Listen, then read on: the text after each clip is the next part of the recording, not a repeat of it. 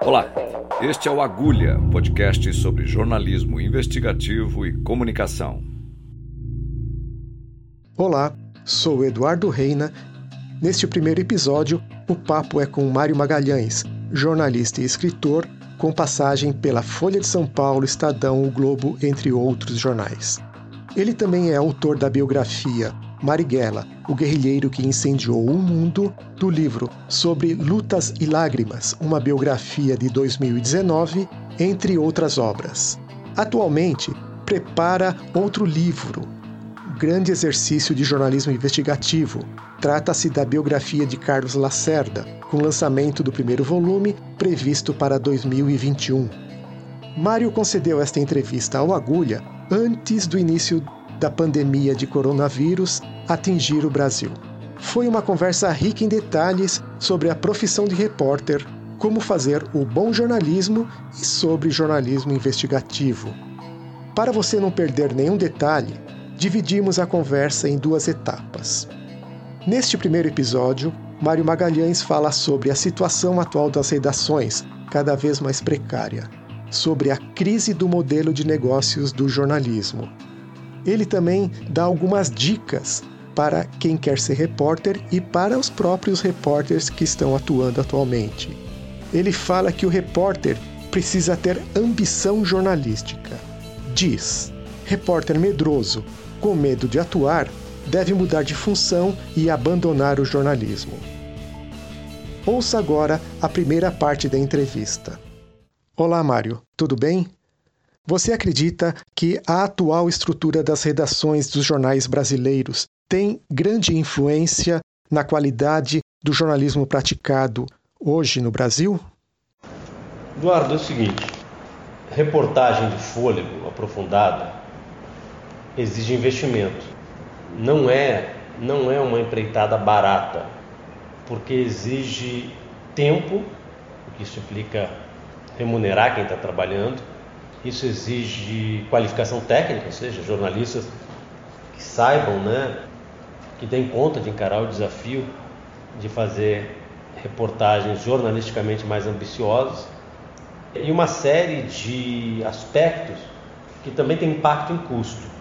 Então, o desmoronamento das redações jornalísticas, sobretudo do jornalismo impresso, que historicamente é aquele em que a investigação jornalística conhece os seus melhores momentos, isso tem, isso evidentemente atinge o jornalismo chamado investigativo. Eu não tenho problema com essa expressão de jornalismo investigativo. Só a reportagem investigativa que eu, eu, eu não aceito, porque a reportagem, por mais simples que seja, ela impõe é, investigação. Mesmo, mesmo se eu for fazer uma matéria sobre o, o buraco que abriu ali na esquina. Então, seria um pleonasmo, uma redundância. Então, a crise do modelo de negócios do jornalismo, combinada com a regressão do jornalismo no Brasil, da maneira de encarar o jornalismo como um fiscal do poder público, o jornalismo volta a ser plenamente um instrumento partidário de intervenção política, tudo isso combinado, é claro que atinge o jornalismo investigativo, claro que a produção hoje é muito menor do que em outras épocas, o que é, é lamentável. Quando você falou agora com o fator qualidade, né, isso eu chamo de, de, fator repórter, né? Isso depende do repórter. Não é todo repórter que tem, vamos chamar entre aspas, a qualidade de fazer uma investigação em profundidade. Tem gente que vai fazer uma coluna social de um modo mais mais potente, outro vai escrever sobre esportes, outro vai escrever sobre economia, mas o, o fator repórter para um repórter investigativo, faz jornalismo investigativo, é o diferencial? O que, que seria esse fator que diferencia essa pessoa? Bom, eu, eu não tenho dúvidas de que a reportagem é o gênero mais importante do jornalismo. E quem a executa, que é o repórter, é o profissional mais importante. Mas eu acho que nessas empreitadas reportagem mais aprofundada, se é verdade que o, o papel mais importante é o do repórter, que o repórter é o camisa 10, é importante que se tenha um pauteiro qualificado, ou seja, o chefe de reportagem qualificado, que seja aquele sujeito que vai junto com o repórter bolar a pauta né, e determinar os flancos em que se deve investir na apuração, objetivo, o que, que se pretende encontrar com uma apuração, e vai ser aquele interlocutor que, com o repórter, vai ser capaz de ir analisando né, as informações é, acumuladas, coletadas, para ver o que é mais ou menos relevante e o que rende ou não, o que vale a pena né, ter uma atenção maior. Assim como o papel do editor também é, também é decisivo. Por isso eu sempre achei que era muito, muito importante o repórter, ao contrário do que era a tradição no jornalismo impresso, e se dilui um pouco no, no jornalismo digital, quer dizer, que era aquela coisa, o repórter faz o repórter, mas quem edita é o editor. Eu sempre achei muito importante o repórter participar da edição.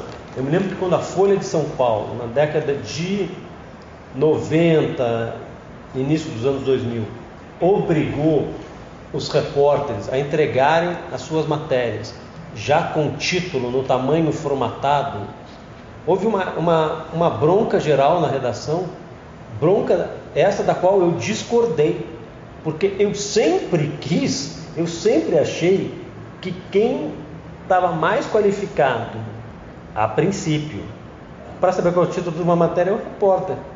Por que, que eu digo a princípio? Porque o desafio do editor seja num site, seja num jornal impresso, numa revista impressa, seja num livro, o que, que, é para mim a, a síntese do, do, trabalho do editor? É entregar ao leitor, ou ao ouvinte, ao espectador, uma peça informativa melhor do que a que ele recebeu, né? Ou uma peça literária, seja de ficção ou não ficção. Então, para o repórter, Eduardo, a questão fundamental é, tem bom, há vários aspectos, né? Repórter acomodado, sem ambição, quando eu falo ambição, não é ambição no sentido pejorativo, é ambição jornalística. Eu vou sair para a rua, não é para voltar com uma materinha xoxa, tipo passe de meio de campo, meio de campo, meio de campo, meio de campo, meio de campo, meio de campo, coisa sem importância. Não, eu vou para a rua para voltar com um lançamento maravilhoso para deixar o, o, o centroavante na cara do gol. Ou seja, o repórter tem que ter ambição. O repórter repórter medroso, eu conheci muito na vida, com medo do poder, seja o poder esportivo, o poder na cultura, é, é, muito, às vezes o poder é muito difuso, né? Seja o poder empresarial, do judiciário, dos governos. Bom, repórter medroso deve mudar de função, inclusive deve, deve, deve abandonar o jornalismo. E o mais importante, que é muito secundarizado, quando eu vejo no ensino de jornalismo, às vezes tem umas faculdades que a minha impressão é assim, faculdade para formar um ombudsman, né? Eu falo à vontade porque eu fui ombudsman da Folha, formar críticos de mídia, que saem às vezes sem saber construir um lead. Então, o domínio da metodologia é essencial. Na produção jornalística existe método. Eu já vi grande repórter, e eu não vou indicar nem o gênero da pessoa, brilhante, que trabalhava num esquema caótico e se orgulhava do caos em que vivia e trabalhava e produzia coisas fenomenais. O que essa pessoa não sabia é que mesmo aquele caos era um método que funcionava, porque no fundo aquele caos tinha uma lógica. É que nem quando a nossa a gente sabe pô, livro bagunçado, tudo jogado em casa. E alguém em casa resolve, ah, vou arrumar os livros da pessoa. E depois você vai procurar, você não acha o livro. Ele falou, não toquem nos meus livros né? Vai, vou arrumar e tal. Porque, ou isso serve para roupa também, né? Muitos, nós, pais, mães, vamos arrumar a gurizada, deixa a roupa jogada, aí depois a gurizada não acha. Então, o caos às vezes é um método. Então, metodologia é fundamental na reportagem. E aí, é, bom, pode, pode destrinchar o que é um, um, um método da, da reportagem. De qualquer maneira, a ideia é a seguinte: Reportagem exige método e a reportagem é o gênero mais relevante do jornalismo. Você acha que, por exemplo, é, você falou um repórter medroso, então pode ser um repórter preguiçoso também, um repórter que está cansado. Assim, muitos repórteres eles saem para a rua para cobrir um buraco de rua, como se fosse cobrir um buraco de rua somente, mas ele poderia sair para cobrir um buraco de rua e transformar essa, esse buraco de rua numa manchete de jornal. Aí vem entra a questão do método que você disse é aquilo, né? eu acho que o repórter ele tem que ter a curiosidade semelhante à do bebê. O bebê ele sai no carrinho na rua, ele estica o pescoço, para ele tudo é ou parece ser novidade, a primeira vez que ele vê. Quando a gente acha que já sabe tudo, a gente perde essa atitude do bebê na rua. Então, o grande repórter é aquele que anda na rua como bebê, pescoço esticado, olhos para um lado, para o outro, os sentimentos sensíveis para o que aparecer.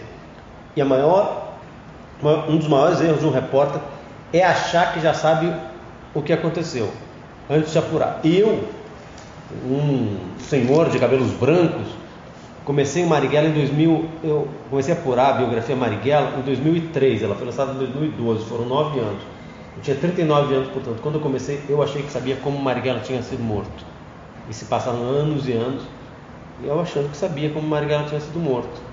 Até que, por sorte, houve um, episódio que me fez abrir os olhos e tal. Bom, eu, eu provo no livro que ele morreu, ele foi morto de uma maneira que não é aquela que eu supunha. Então, o repórter tem que estar ligado. Tem um grande caso, né, Eduardo, que é contado no. Para mim, uma referência é contado no Reino e o Poder, né, o livro do Gay Talese sobre a história do New York Times, que ele fala de um correspondente na Europa que era muito invejado. A inveja é um sentimento é, que graça entre os jornalistas. É, o jornalismo é um terreno fértil né, para inveja. E esse cara volta da Europa e o, na redação muita gente achava que a vida dele era só aquela de ficar tomando Scott ou vinhos franceses né, nas recepções dos hotéis, né, que era um vidão. E o cara chega, é colocado num canto e tal, na geladeira, e até que um dia entregam para ele uma pauta, que era a famosa pauta para humilhar, né? Ah, faz aí, o cara cobria as grandes questões da, da Guerra Fria na Europa e tal. Aí falam para ele, ah, faz aí uma matéria sobre o lixo de Nova York. E o cara pensa, é, ou eu. Ele tinha as opções, né? Ou eu mando a merda, vou embora, eu faço uma matéria sobre o lixo de Nova York, mas ele resolveu fazer a melhor matéria da história sobre o lixo de Nova York. E fez. Eu, te, eu vivi, eu me lembro muito dessa história, porque eu fui ombudsman da Folha de abril de 2007 a abril de 2008. Eu fui o único ombudsman da história da Folha para o qual foram colocadas condições para renovação do mandato, não aceitei essas condições e, e deixei de ser ombudsman. Pouco tempo depois, uma executiva da Folha me procura. E o que, você acha da gente fazer uma matéria sobre cortadores de cana, né? A proposta original é que fosse no Nordeste. Eu sugeri, não, vamos para a Califórnia brasileira, vamos para o interior de São Paulo. E, e para mim era uma coisa importante para mim, depois de um ano como defensor do leitor, como crítico de mídia, focado na análise da Folha, eu fazer um exercício em que eu mostrasse para mim mesmo que eu ainda era um repórter, eu sabia fazer reportagem. Aí eu fiz essa matéria com um grande repórter fotográfico, Joel Silva, não é um, apenas um brilhante fotógrafo, Joel é um grande repórter fotográfico. É, a gente dividia, tinha duas pautas no mesmo dia pelo interior, cada um ia para um canto para apurar né, a vida dos cortadores de cana. E, bom, eu boa ou ruim, o fato é que a matéria recebeu sete prêmios, é tida como a matéria mais premiada da história da Folha. Então, quer dizer, você sai, é isso, você pode, você pode ir no Rio e cobrir um buraco de rua, mas não custa nada saber, porque se, se por exemplo foi uma, uma obra mal feita, que provocou a abertura daquele buraco, qual foi a empreiteira que fez aquela obra, né? Qual é a relação da. Como foi que ela ganhou essa obra? Essa, se é que houve, se houve licitação? Qual é a relação dessa empresa com a prefeitura? Quem vai pagar pela obra mal feita? A prefeitura ou a empreiteira? O contrato previa ou não para problemas desse tipo? É, às vezes, a partir de um, de um fato corriqueiro, né? A gente chega a, a grandes matérias, a grandes histórias. O, um, um caso clássico é o escândalo de Watergate, né? Pô, numa, numa madrugada, pegam um, uns caras é, assaltando no, no edifício Watergate, é a sede do Partido Democrata. É uma coisa ali que, tudo bem, ó, é um incidente menos grave do que bombas que jogaram em sede de partido político né, é, nos últimos meses aqui no Brasil. Mas desse incidente, é, além do noticiário local, o é, que, que, resulta isso? Isso resulta na queda de um presidente da República. Né? Que uma hard news virou um escândalo. É, a partir do trabalho de dois grandes repórteres. Né? Um que apurava, apurava bem pra caramba, escrevia mais ou menos, e outro que escrevia bem pra caramba, apurava mais ou menos. E Woodward e Bernstein e formam uma dupla gloriosa da história do jornalismo. Né? Não perca a continuação desta entrevista com Mário Magalhães no próximo episódio de Agulha, o podcast sobre jornalismo investigativo e comunicação. Eu sou Eduardo Reina e os trabalhos técnicos são de Amanda Caires. Até mais!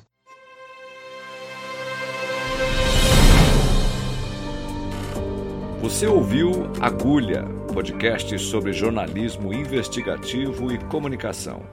Até mais.